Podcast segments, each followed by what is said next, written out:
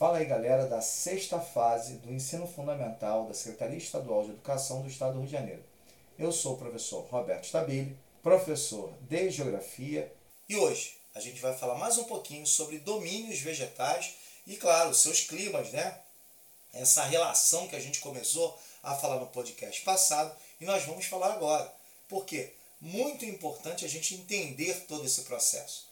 Na verdade, são vários aspectos importantes para a gente analisar sobre essa demanda, demanda direta entre clima e vegetação. Bom, primeira coisa importante é a seguinte para a gente falar. Lembra que eu falei dos climas do Brasil, clima tropical, clima equatorial, clima tropical típico, etc, etc? Sim, algumas vegetações são base para a gente, alguns biomas né, são destaques para a gente entender. E esses biomas a gente precisa analisar. Que biomas são esses, Roberto? São os mais importantes do território brasileiro. Muito importantes mesmo. São aqueles biomas que estão relacionados primordialmente com essa demanda climática. E aí eu tenho vários, mas vários biomas importantes. Primeiro, é claro, o bioma é, que a gente está diretamente relacionado, que é a Mata Atlântica.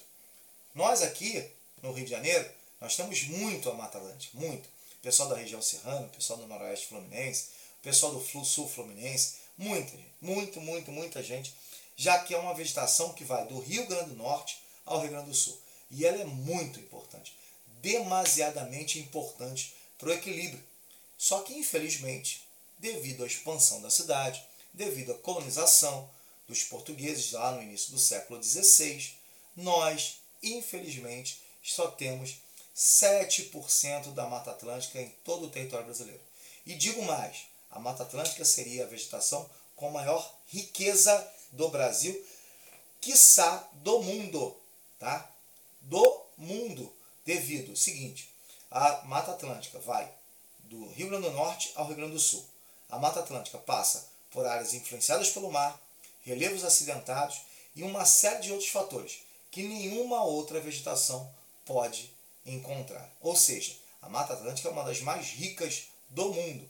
Bom, então vamos sair da Mata Atlântica, vou falar de uma outra mata rica, que é a floresta amazônica. Também muito próxima à Mata Atlântica, ela só é mais úmida, mas tem árvores de 50 metros, uma grande biodiversidade.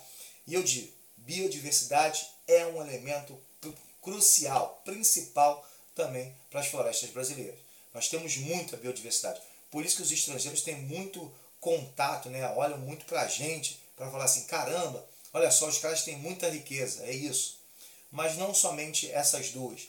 Mas eu tenho a caatinga, vegetação típica do sertão nordestino.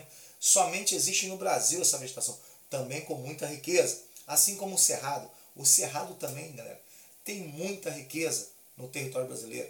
É, pega, é uma vegetação quase de transição de todas as vegetações. Tá? Tem muita riqueza, muita biodiversidade, muitos aspectos importantes no cerrado, mas também que vem perdendo a sua dimensão devido principalmente a expansão da fronteira agrícola brasileira. Estamos plantando sobre o cerrado. Esse é um grande problema. Na verdade, o desmatamento é o grande problema do Brasil hoje. Tá?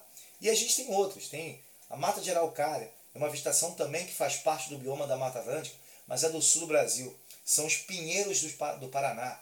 É, no, é o nosso pinheiro. Diferentemente da árvore de Natal que a gente utiliza no nosso dia a dia, o pinheiro brasileiro tem as copas voltadas para cima.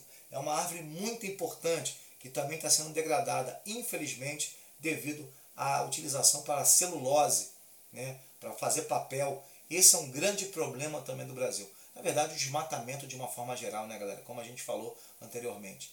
A gente tem tanta vegetação maravilhosa. A gente tem o Pantanal, por exemplo. Tem os Pampas no sul do Brasil, o Pantanal no centro-oeste.